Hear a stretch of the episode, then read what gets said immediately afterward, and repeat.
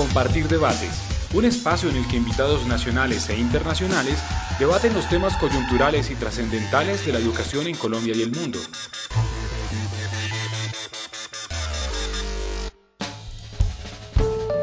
Un cordial saludo. Les doy la bienvenida a este espacio Debates Compartir. Recuerden que pueden escuchar este audio desde nuestra página web www.compartirpalabramaestra.org y desde nuestras redes sociales. En Facebook nos encuentran como Palabra Maestra y en Twitter arroba Palabra Maestra. Hoy nos ocuparemos de un tema trascendental en el marco de la terminación del conflicto en Colombia, la educación rural en el posconflicto.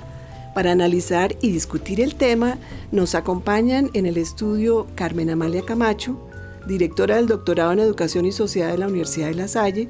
Ella hace parte del equipo académico del proyecto Utopía, un modelo de educación superior para la paz y el posconflicto del que hablaremos en los próximos minutos.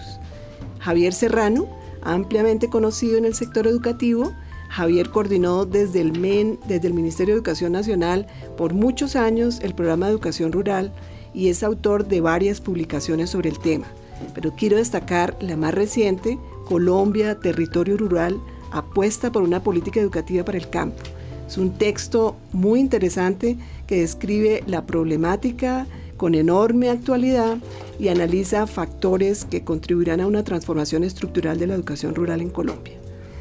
Y desde la cumbre Valle del Cauca nos acompañan Rubén Darío Cárdenas, rector de la institución educativa María Auxiliadora, gran rector del Premio Compartir 2016, y la estudiante de noveno grado Nelsi Viviana Capote, que estudia en la misma institución educativa.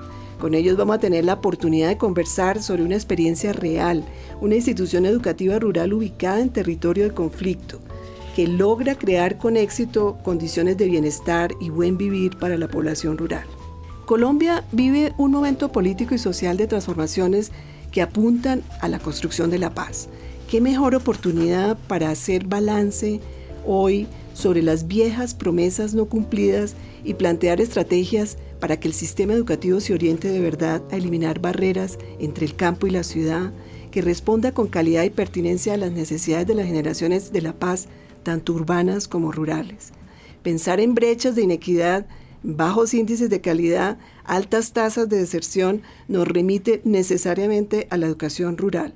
En Colombia, en los últimos 15 años se ejecutó un programa de fortalecimiento tanto de la cobertura como de la calidad de la educación rural, muy ampliamente conocido como el PER, que representó la respuesta del Estado a esas necesidades educativas de la ruralidad. Evidenció importantes logros como eh, las oportunidades que dio a niños y jóvenes para ingresar al sistema, para permanecer en él. Se probaron diversos modelos flexibles de educación para esas poblaciones que viven en lugares muy dispersos y también se probaron nuevas modalidades de formación de docentes en ejercicio que trabajan en el sector rural. Sin embargo, eh, la deuda todavía es muy grande y aún nos queda mucho camino por recorrer en este tema de la educación rural. Uno de los puntos del acuerdo final para la terminación del conflicto se refiere justamente al nuevo campo colombiano, la reforma rural integral. Pero allí se plantea en concreto que el gobierno creará e implementará el Plan Especial de Educación Rural. Al leerlo, evidentemente se leen proyectos de vieja data, asuntos que se han venido trabajando y planteando desde hace décadas. Son ampliamente conocidos y lo que vemos es que aún no están resueltos atención integral a la primera infancia, modelos flexibles de educación, mejoramiento de las condiciones para garantizar la permanencia como la infraestructura, la disponibilidad de personal docente, las tecnologías de la información, la alimentación. Otro punto eh, a destacar es la formación técnica agropecuaria en la media, los grados décimo y undécimo, las becas para la formación técnica y tecnológica, la formación profesional de las mujeres, la eliminación del alfabetismo, etcétera. Todos estos contenidos muy importantes, de algunos vamos a hablar hoy con nuestros invitados. Pero antes, eh, planteemos algunas cifras para contextualizar el sector de la ruralidad. El Censo Nacional Agropecuario, realizado por el DAN en el 2014, muestra que el 94% del territorio colombiano es rural y que allí vive el 32% de la población. Pero en el campo colombiano, más que pobreza, lo que se ve por estas cifras es que hay indigencia Fíjense en esta cifra, mientras en las ciudades los pobres son el 30% y los indigentes el 7%, en el campo los pobres son el 65% y los indigentes el 33%. Este es el resultado, obviamente, de décadas de abandono y olvido.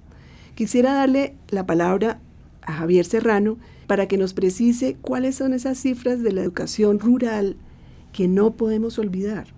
Buenos días. Hay unas, unos datos, además de los que ya diste, Luz Amparo, que son, nos muestran un poco, contribuyen a fijar un poco como la importancia del tema del que estamos hablando. Yo añadiría a los anteriores que hay un, un agravante, es que en general, en la medida en que uno se aleja de la periferia, la situación es peor. Eso en cualquier nivel, si es a nivel del país, el que está lejos del centro está peor.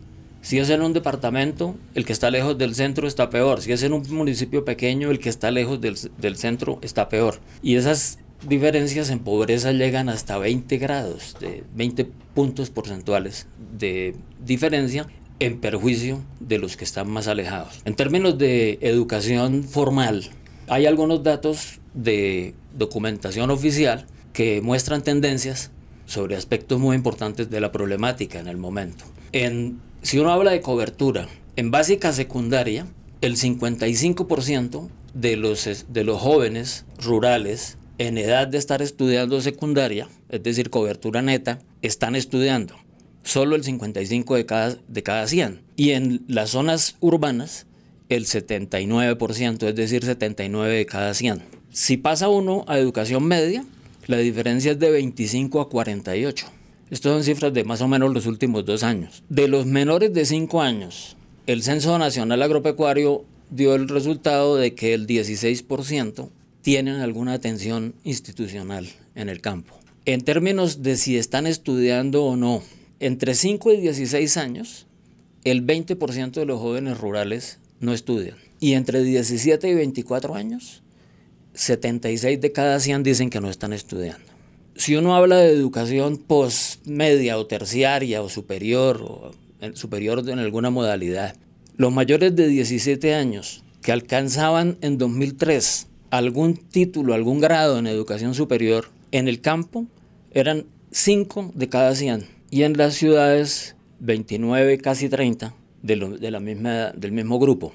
Si uno mira los resultados de pruebas a ver que no son el único indicador de calidad, pero que muestran algo importante, en 2014 resultaba que entre tercero y noveno grado y entre los años 2009 a 2014, los estudiantes de las instituciones educativas situadas en zonas urbanas obtenían en promedio 10 puntos por encima de los que estudiaban en instituciones educativas rurales. Los mayores de 15 años de las zonas urbanas en promedio logran cursar la básica completa, es decir, hasta noveno. Y en las zonas rurales solo llegan a la primaria. El analfabetismo, por supuesto, es mucho más notable en las zonas eh, rurales y si es población dispersa se calculaba hasta el 25%, mientras en las cabeceras municipales se calculaba el 8%.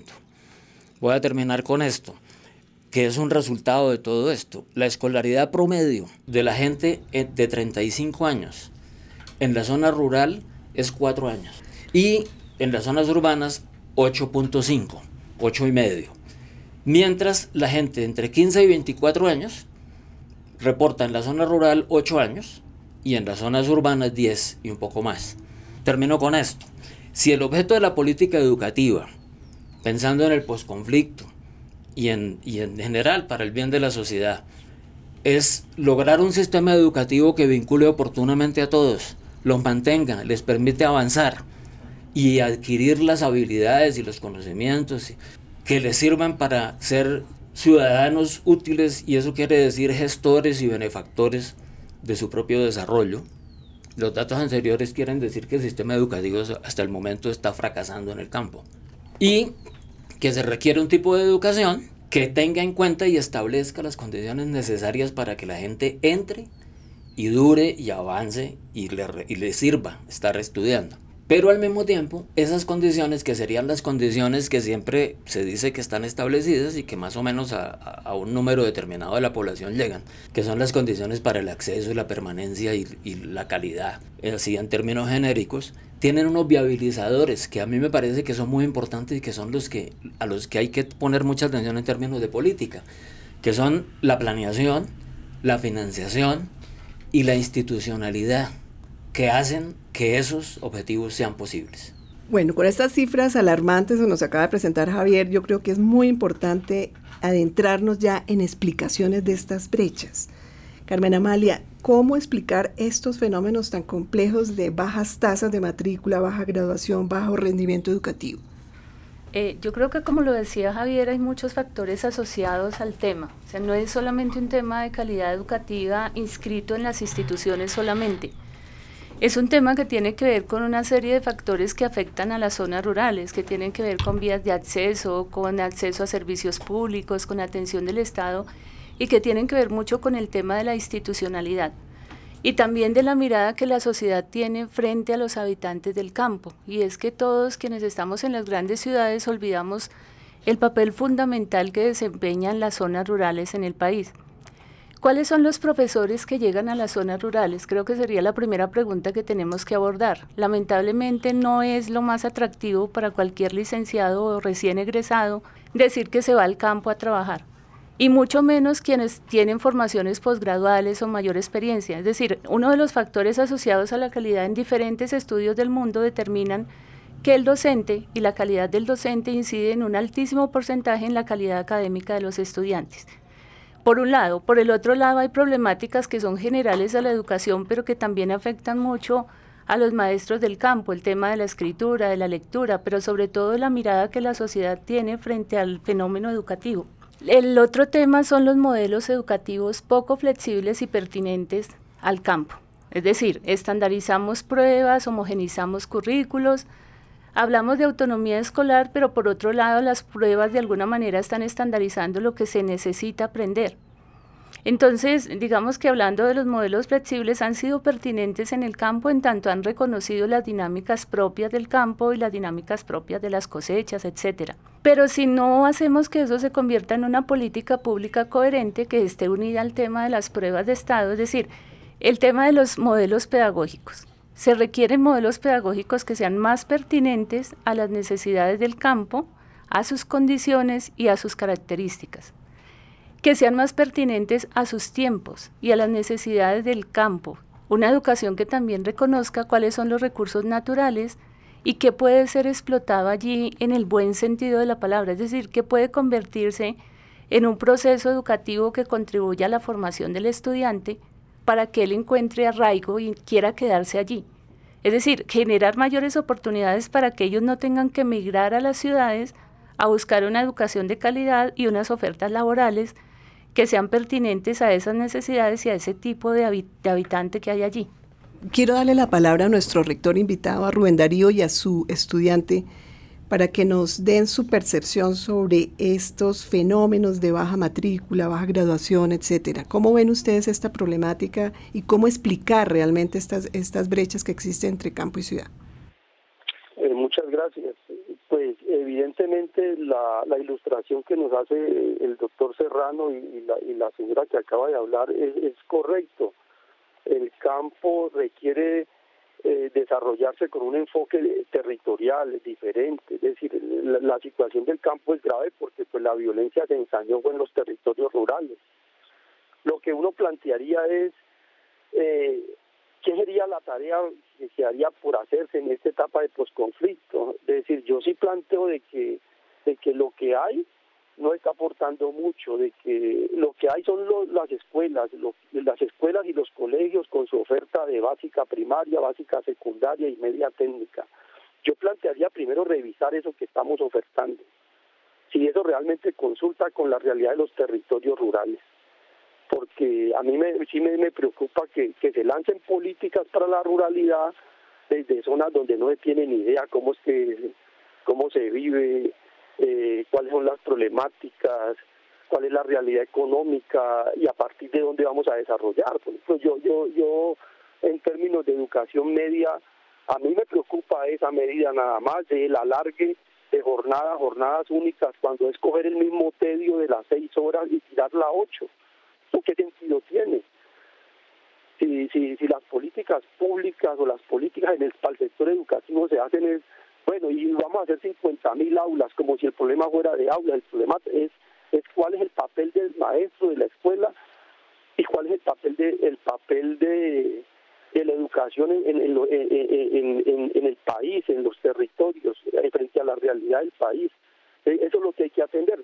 Una universidad, por ejemplo, que trasladen eh, una extensión de una universidad pública o privada para que mande unos muchachos o una o unos profes a que le enseñen acá, gente que no conoce los territorios, que vienen a dar cursitos, yo plantearía que para poder haber desarrollo es es eh, eh, eh, se valida en la medida en que lo que se forma o formar jóvenes, tener universidades, tener educación que transforme esas realidades.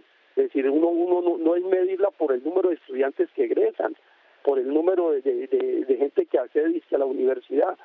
Si la realidad no se transforma, si no se afecta, si no hay desarrollo económico, si no hay inclusión verdadera, eh, por más educados que estemos, supuestamente llenos de títulos y gente que dice que está en universidades, eso no sirve de nada. Y nuestro trabajo se valida es porque hicimos una acción de cambio, una acción transformadora. Entonces, básicamente es eso. No sé, yo quiero darle la palabra a mi, a mi estudiante que está aquí, para que ella, ella cuente cómo es la situación en el campo. Y ya te la paso. Excelente, rector. Quería darle la palabra a Nelcy Viviana, que nos diga ella cómo percibe como joven rural el campo colombiano. Pues el campo colombiano se percibe de una manera pues diferente, pues porque eh, cuando hay escuelas como esa, ¿no? Donde nos enseñan más prácticas, donde hay más proyectos pedagógicos productivos, se ve de una manera diferente, como que si me quedo, si quiero estar aquí, pero pues cuando nos encontramos con la realidad después de salir del colegio es más diferente porque hay menos oportunidades para nosotros los, los jóvenes, ¿no? Entonces nos toca irnos a una ciudad a ver qué, qué podemos hacer y entonces ahí es donde lo económico no nos va a alcanzar para hacer una carrera técnica y es simplemente lo de oportunidades, que hay pocas oportunidades en los lugares. Quisiera eh, preguntarle a Carmen Amalia eh, de este proyecto Utopía de la Universidad de La Salle, un modelo realmente eh, único en el país. ¿Qué tan factible es su réplica en función de todo esto que hemos venido conversando, de la necesidad de que esas ofertas que se hagan desde las regiones realmente estén situadas y que además los jóvenes quieran volver al campo?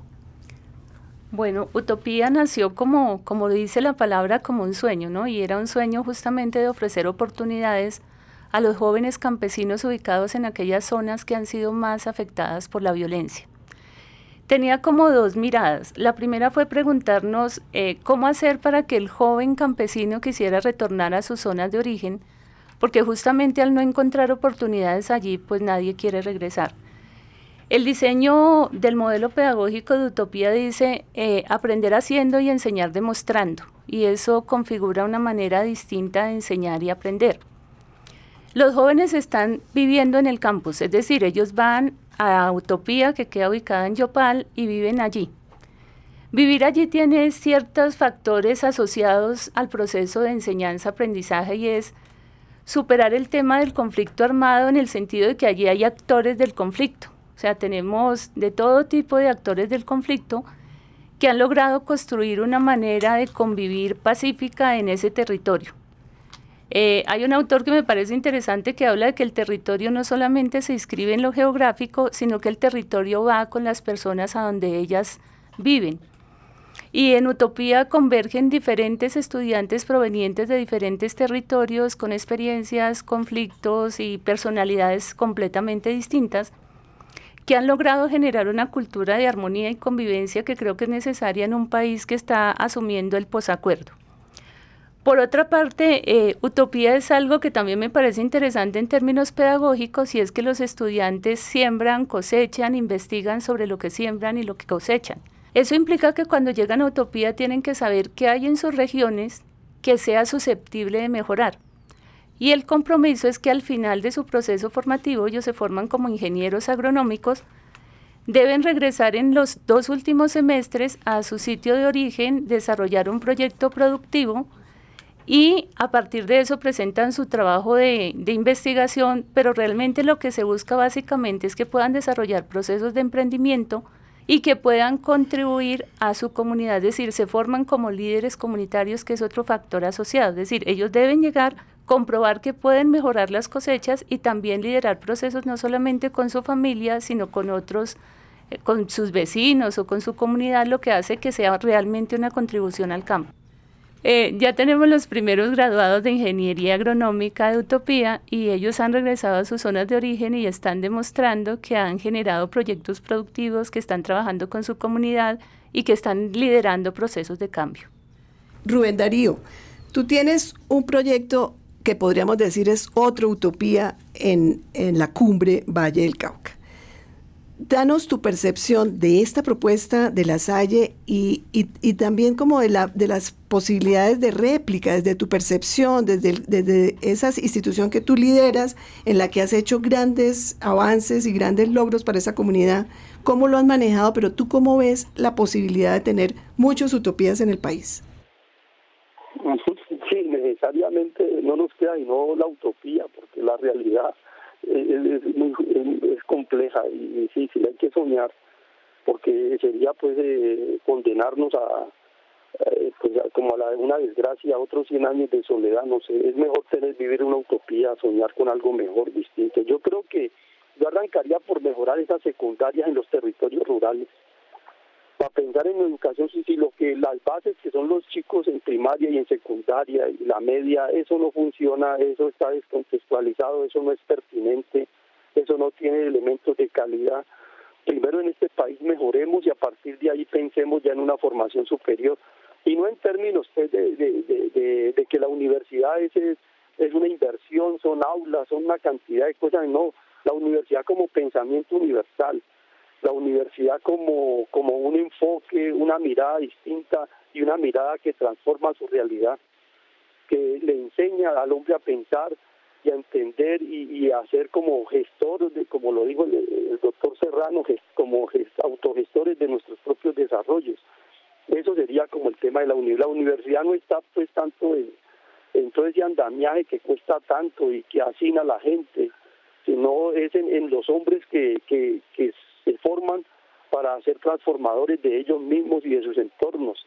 Entonces yo el planteamiento sería para recomponer esto es lo que hay, siempre partir de lo que hay.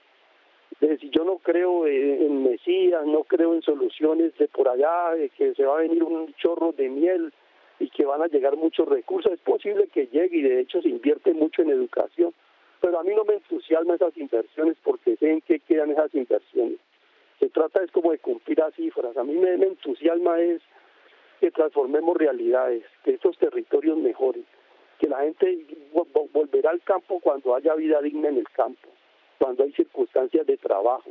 La gente se incluye no por tener un carnet ni, ni, ni, una ni bancarizado pues con una tarjeta, la gente se incluye porque tiene trabajo y el trabajo es el mayor inclusor que hay en la sociedad. Esas son las oportunidades que estos chicos están necesitando y que desde nuestro, de nuestra, nuestro rol de maestros es lo que debemos trabajar, apuntar a ver cómo generamos emprenderismos, cómo generamos eh, la posibilidad de, de, proyectos de vida para cada chico de acuerdo a su situación y de acuerdo a los entornos en que estén. Yo quisiera darle la palabra a Nelsi. ¿Tú consideras, Nelsi, que desde la formación que has tenido en tu colegio has podido desarrollar habilidades distintas, estas habilidades que nos mencionaba el, el rector, de asociatividad, de emprendimiento, de formulación de proyectos, de inclusión productiva? O sea, ¿cómo ha sido tu formación en la perspectiva de la ruralidad? Pues mi perspectiva ha mejorado, pues porque lo que es, aquí se enseña mucho lo que es práctica en el campo. Eh, entonces, para mí eso ha sido algo porque yo desde mucho tiempo he pensado en irme a una ciudad a estudiar, pero pues lo puedo tener todo aquí, puedo seguir aquí y pues, o sea, aquí le cambian el pensamiento de una, eso es, o sea, habiendo tantas posibilidades aquí que, mira, pues aquí hay alguna cosa que hacer, haz esto, mira, si no te gusta esto, entonces ponte a hacer esto, o sea, hay muchas, muchas cosas que, que, puede, que ayudan a mejorar el, el pensamiento, porque uno de joven solo piensa en irse a otra ciudad, a ver qué puede, qué posibilidad hay allá, mientras lo puedo tener aquí con esfuerzo, con mm, eh, educación, que es lo, lo primordial que el pensamiento se lo cambien de una manera diferente, te hacen ver el campo de una manera diferente, aunque la realidad sea otra, te lo hacen cambiar. Eh, estamos hablando de una manera muy interesante sobre la, la oferta de educación superior en, en, la, en el sector rural. Javier, ¿tú qué piensas de, esta, de estas ideas que nos han estado aportando nuestros invitados? Yo quiero comentar algunos, algunos aspectos y añadir otros. Yo noto mucho en, no en lo que hemos dicho aquí, sino en lo que socialmente se dice sobre la educación de la gente en el campo, una tendencia como a considerarlo una prioridad ética como en el sentido de caridad. Y eso yo creo que en gran parte nos ha matado.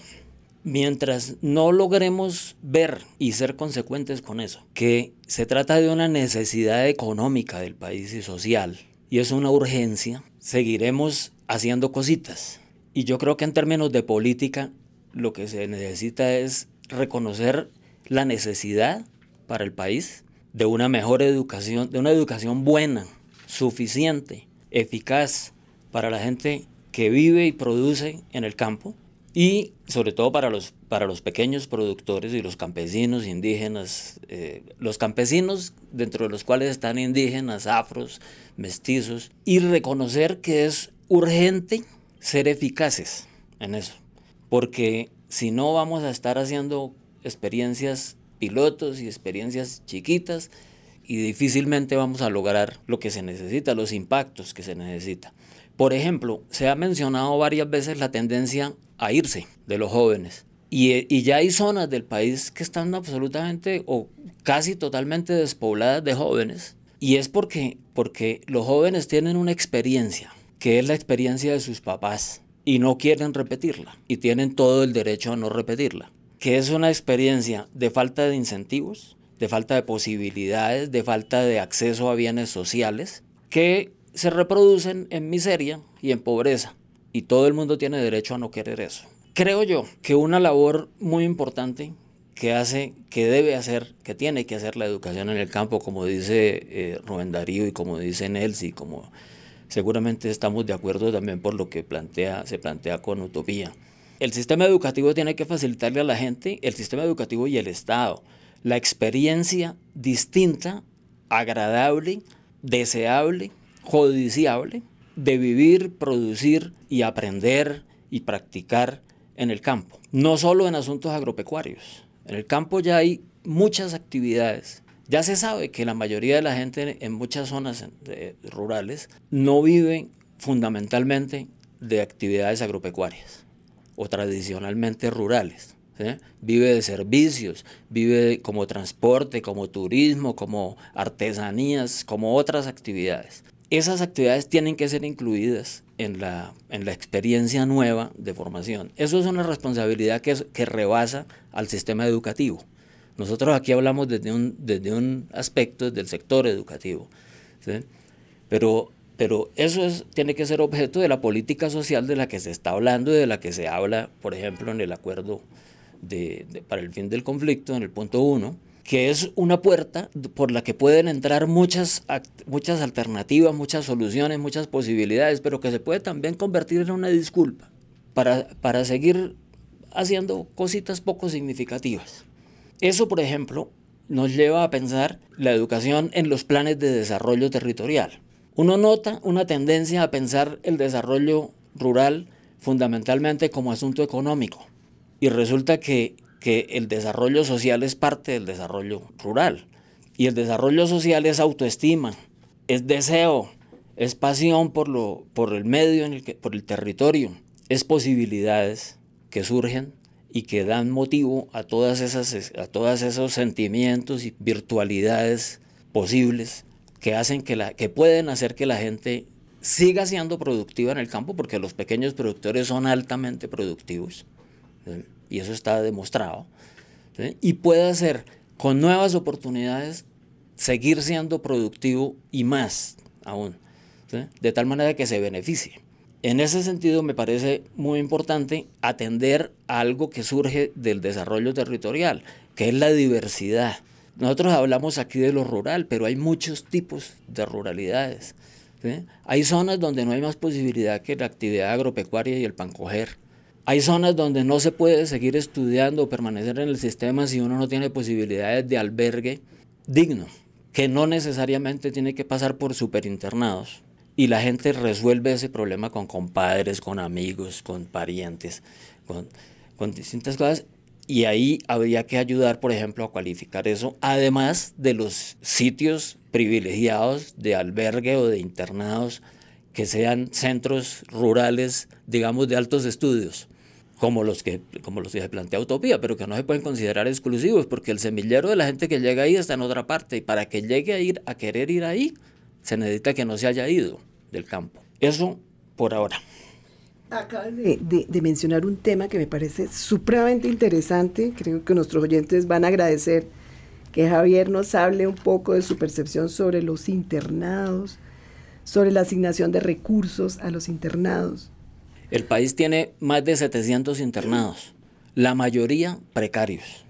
El ministerio tiene en este momento un proyecto, creo, contratado que fortalecerá y mejorará 13 internados en el país. Pero ya no estamos para pensar en 13 internados. Hay que pensar en, una cosa, en, en, las posibilidades de ir a donde hay educación en el campo y, y sin tenerse que ir a las ciudades lejanas, permanecer ahí dignamente, estudiar y si, no, y si eso no se puede hacer con superinternados, pues hay que hacerlo con internados o con formas de albergue dignos. Y de eso hay experiencias, porque la gente lo resuelve, por eso hay tanto internado precario. Hace 30 años, 40 años, había en el Caquetá 40 internados rurales que se mantenían con recursos públicos, con recursos que prestaban los maestros cuando no llegaba la plata a tiempo y que ofrecían la posibilidad de estudiar a mucha gente en condiciones incluso mejores que en las que podía vivir en su casa, aunque no fueran las que uno en Bogotá piensa que son las condiciones dignas. Esas alternativas siguen existiendo y la gente las busca. Una posibilidad es decir eso no sirve, el Estado no puede responder por eso, hay distintas disculpas. Otra es decir, venga, miramos cómo hacemos que eso sea bueno, sirva, qué necesita, cómo le ayudamos, de tal manera que la gente pueda seguir estudiando, porque es que si no estamos pensando en lo perfecto. Y lo perfecto tiene un problemita, es que es perfecto. Y por lo tanto se vuelve sueño que a veces se, logran cosas que se acercan a ello, pero no, no, no mucho. Si, si, si, puedo, voy a decir otra cosa con respecto a las iniciativas productivas. Eh, Nelsi se refería a la importancia de proyectos productivos en, la, en su experiencia escolar en la cumbre. Hay que buscar la manera, dentro de eso, dentro de esa, ese camino de crear, facilitar experiencias agradables de educarse en el campo, hay que buscar la manera de que los proyectos productivos que adelantan las experiencias, las, instituciones educativas normales, que son la mayoría, pasen de ser el proyectico que fracasa ordinariamente en lo productivo y en lo pedagógico en la escuela, ¿sí? o que en el caso en que es exitoso no pasa de ahí. Entiendo que lo que hacen en la cumbre es otra cosa, que es una, una muestra de lo que se puede hacer y hay otras experiencias. Una escuela que ofrece educación media o una institución educativa que ofrece educación media en el campo debería convertirse y se puede convertir en una especie de semillero de empresas rurales. Si los muchachos logran que lo que están aprendiendo, si se logra que lo que los muchachos hacen ahí como proyectos pedagógicos productivos que se suelen llamar, o proyectos productivos, sea más semillero y alternativa para la vida post educación media que experiencia simplemente caprichosa, eh, bien intencionada que se desarrolla en la escuela en un nivel mínimo y con muy pocas posibilidades. Eso es otro tema amplio, pero me parece que es un tema en el que, por ejemplo, el sector privado tiene mucho que ver y puede tener mucho que ver. Quiero dedicar unos, unos minutos a hablar de los modelos educativos flexibles. La educación rural está asociada a estos modelos y tradicionalmente se manejaron desde la primaria y han ido, digamos, ascendiendo hacia otros grados. Quisiera invitar a los tres personajes que tenemos en este, en este espacio, a Rubén Darío, a Carmen Amalia y a Javier, a que nos comenten su percepción sobre los modelos educativos flexibles. Por ejemplo, le pregunto a Carmen Amalia, ¿estos modelos podrían extenderse a la educación superior? Yo, yo, creo que los modelos educativos flexibles sí son susceptibles de extenderse a la educación superior, pero coincido con Javier en que la oferta educativa de las instituciones de educación superior públicas y privadas tienen que ser más pertinentes. Y con pertinencia, incluso las ofertas del SENA nos referimos a que se debe leer el territorio y llevar lo que el territorio requiere y no a la inversa. Y es decir, hay programas estandarizados que ofrecemos a todo el país, formamos una cantidad de profesionales que a veces los territorios no necesitan y por eso la gente que graduada en el campo necesita migrar a las ciudades para poder ejercer esa profesión. Entonces eh, hay que tomar los dos asuntos, pertinencia en la oferta educativa y pertinencia en los modelos pedagógicos que reconocen las necesidades de la población a la que atienden. Rubén Darío, ¿tú qué nos puedes comentar sobre los, los modelos educativos flexibles y tu experiencia realmente manejando estos modelos? No, pues eh, per se un modelo flexible no es bueno ni es malo. El problema es qué clase de, cómo es esa flexibilización, de qué es que se está hablando. Y yo sí creo que pues eh, ante la diversidad de nuestro país sí debe haber una flexibilidad, sería pues como concretar eh, qué, cómo es esa flexibilidad, a qué se, a, qué se remite, eh, cómo sería ese, ese, ese plan de estudios, es decir, hasta dónde, por qué los componentes del formato de educación flexible serían los que habría que revisar y ajustarlos. Yo creo que de pronto es una alternativa ante la rigidez, por ejemplo, no, es, no, no, no, no está dejando nada bueno, o, uno no ve. Colombia es un país, en, su, en su sector educativo, es un, es un país fallido, el sector educativo es fallido y lo digo por los resultados que tenemos en, todo, en todos los campos, aún en las ciudades. Ahora pues estamos de moda los del campo. Esto es una moda y se ha visto después que la codependencia entre la ciudad y el campo, donde hay que atajar eso, pues porque como que el agua ya nos está llegando al cuello a todos y hay que empezar por, por la ruralidad. Entonces, no, pues bienvenido todas esas alternativas, todas esas propuestas, pero se valida una propuesta es por los impactos en esos entornos uno no trabaja para tener títulos ni para adornarse de que ya tengo educación, ya tengo, eso no sirve de nada, es transformar realidades. Cualquier modelo, póngalo como quiera, se valida si ya está haciendo una transformación en esos entornos, y los territorios se están dignificando. Eso sería como el reto que tenemos, ajustar una educación. Por ejemplo, nosotros nos, a mí por ejemplo me preocupa que la deserción en nuestro territorio, en estos sitios, se da es porque no hay comida y entonces el niño tiene que irse a ayudar en, el corte a su familia. Eh, tiene que salirse rápido del colegio, entonces no alcanza a tener su ciclo, ni siquiera pues el la, formación secundaria y la media. Es porque la pobreza lo saca rápido. Entonces, ¿cómo, cómo hacer para que estas instituciones tengan eh, las posibilidades de atender bien a sus chicos en esa etapa inicial y a futuro pues eh, eh, poder garantizarles también una formación superior que amerita, amerita una formación superior para que entienda el minifundio, para que entienda la ladera, que es donde, donde se dio la guerra y donde hay que sembrar la paz, pero esa se siembra es, eh, esa paz se construye, esa paz se construye es con oportunidades. Entonces, bueno, eso ya es, asunto de botarle corriente a ver cómo que se va a hacer la cosa.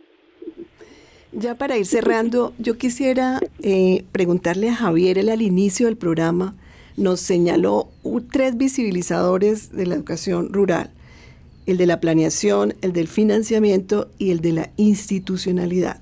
A mí me gustaría mucho eh, cerrar el programa con esta reflexión porque eh, al parecer el, el, tema de la, de la ruralidad está un poco difuso, por ejemplo, en entidades como el Ministerio de Educación nacional en este momento. Eh, y al parecer deberíamos tener una, una, clara, digamos, dirección y un claro equipo experto trabajando en estas temáticas que además están en los acuerdos de paz. Javier, ¿por qué no cerramos con esta reflexión sobre, sobre esos tres visibilizadores para terminar con el tema de costos? O sea, el problema, lo dice eh, las estimaciones de Fedesarrollo, sobre los costos de una estrategia educativa de calidad y, de buena infraestructura en el, en el sector, cuesta alrededor de 1.2 billones por año si vamos a hacerlo desde el 2016 al 2030. Esto, estaríamos hablando de un costo total de 17.7 billones de pesos. De verdad que el tema de los costos es muy importante conversarlo en este, en este espacio. ¿Puedo referirme antes un poquito a lo de los modelos educativos flexibles? Claro que sí. También tiene que ver con los costos. Cuando uno dice modelos educativos flexibles, mucha gente piensa con razón en los modelos educativos flexibles que para básica y media el Ministerio de Educación ha identificado y promovido y promueve para la educación rural y que tuvieron una época, a mi manera de ver, gloriosa al comienzo de, esta década, de, de la década pasada, del comienzo del siglo, a raíz del proyecto de educación rural, pero que poco a poco han caído, me parece a mí, en el desprestigio. Cuando existía la fuente de financiación del ministerio a través del proyecto de educación rural del ministerio y las entidades territoriales y aliados privados que aportaron suficientemente. Los modelos educativos se instauraban con docentes formados, más o menos atendidos y con dotación suficiente y con alguna forma de seguimiento y apoyo. Con el tiempo eso fue cayendo en desuso y luego desapareció el proyecto de educación rural o desapareció el, el crédito con, con la banca multilateral con el que se financiaba el proyecto de educación rural. Entonces los modelos se empezaron a volver como reliquias y después terminaron siendo para mucha gente educación mala para pobres. Yo me he encontrado directivos y docentes que le dicen a uno, no, nosotros empezamos siendo una posprimaria pero ahora ya crecimos y somos un colegio. Si uno mira los modelos educativos flexibles que se han impulsado, ordinariamente tienen una, una base común, que es la pedagogía activa o el aprendizaje activo, en distintas formas de, de ponerlo en la práctica. Y si eso es bueno, no debería ni siquiera ser exclusivamente para lo rural. Tuvieron una dificultad, es que venían, eran para el campo, entonces ya estaban desvalorizados de entrada socialmente por la apreciación social generalizada, en muchos casos, de la vida rural, como atraso, como algo que, como un remanente, un fósil social y cultural, que con, algún, con algunas ayudas ha ido desapareciendo. Los modelos educativos flexibles, si se atiende a su orientación pedagógica, deberían ser no solo rurales, deberían haber cambiado la educación básica y media en Colombia. No tiene, no tiene ningún sentido que no se pueda hacer una escuela nueva en una zona urbana o una posprimaria o una forma alternativa a la, a la educación convencional que sigue siendo desgraciadamente muy frontal, muy instructiva, muy, muy pobre en términos de facilidad para el aprendizaje. Es decir, la experiencia a mí me da que los modelos educativos flexibles tienen sentido en las condiciones adecuadas y eso vale plata. Para que la gente sea activa en su aprendizaje necesita ayudas. Eso es un, un aspecto que yo quería decir. Por otro lado, con respecto a los, a los tres viabilizadores que yo mencioné, las secretarías de educación, pensando en la institucionalidad, las secretarías de, las secretarías de educación son muy débiles. Ordinariamente reproducen el esquema del ministerio, hacen lo que el ministerio hace, no asumen, o en muchos casos no asumen su obligación de definir en su territorio qué es lo que hay que hacer. Están siempre a la expectativa de un ministerio que cada vez es más administrador en cumplimiento de su misión y orientador. El Ministerio de Educación no tiene en su misma estructura una, una instancia para la educación rural que tenga dientes y posibilidad de aporte y de decisión. Durante unos años tuvo, eh, a raíz del proyecto de educación rural, algo. Yo no, no pienso que haya que crear un viceministerio de educación rural ni, ni una dirección, posiblemente eso sería otra forma de aislamiento.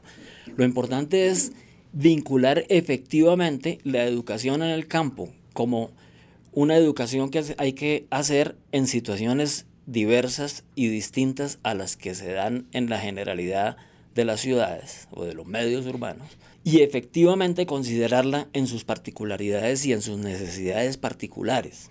Eso es a lo que, a lo que me refiero con eso. Simultáneamente pasa también que no hay una financiación específica para algo que es muy costoso, que es una necesidad y que es la educación de la gente que vive en las zonas rurales, es decir, garantizarles el derecho para hablar en esos términos. Y cuando uno es minoritario y es socialmente menos considerado y lo incluyen en la globalidad, no lo están integrando ni lo están incluyendo, lo están marginando porque le dan lo que queda. Eso ocurre en este momento.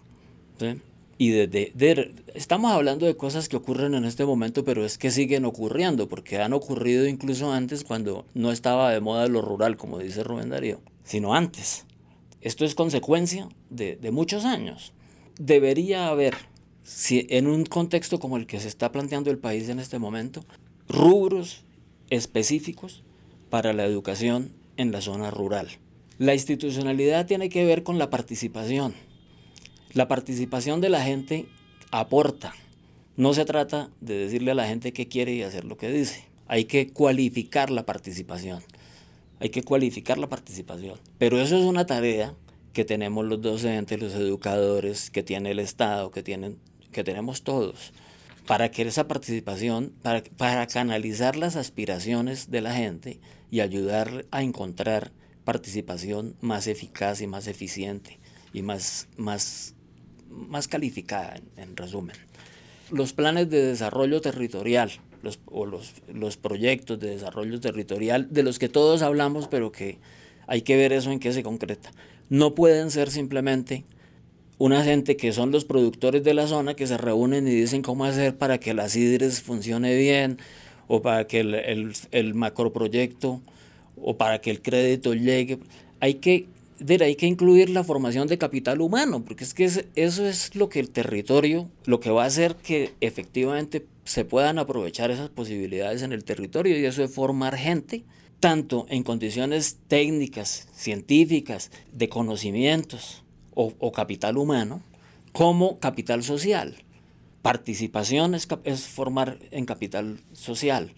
Democracia es capital social. Atención a lo que uno sugiere y piensa y quiere y necesita es capital social. Capacidad de asociarse y trabajar con otros, también en lo productivo, es capital social. Todo eso se forma con una, con una fundamentalmente en la experiencia. Yo insisto en la experiencia porque es que uno, uno puede saber muchas cosas y sabe muchas cosas, pero otra cosa es haber visto que eso es efectivo y útil y que conviene. Bueno, hemos llegado eh, al final de nuestro programa.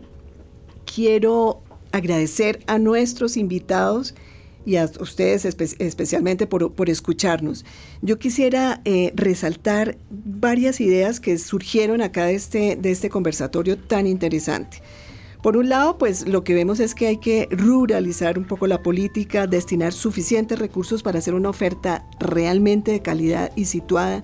Y quisiera terminar con una frase que nos dio Rubén Darío, la gente volverá al campo cuando haya condiciones dignas y oportunidades para los jóvenes. Muchas gracias. Recuerden que pueden escuchar este audio desde nuestra página web www.compartirpalabramaestra.org y desde nuestras redes sociales en Facebook nos encuentran como Palabra Maestra y en Twitter arroba Palabra Maestra. Hasta pronto.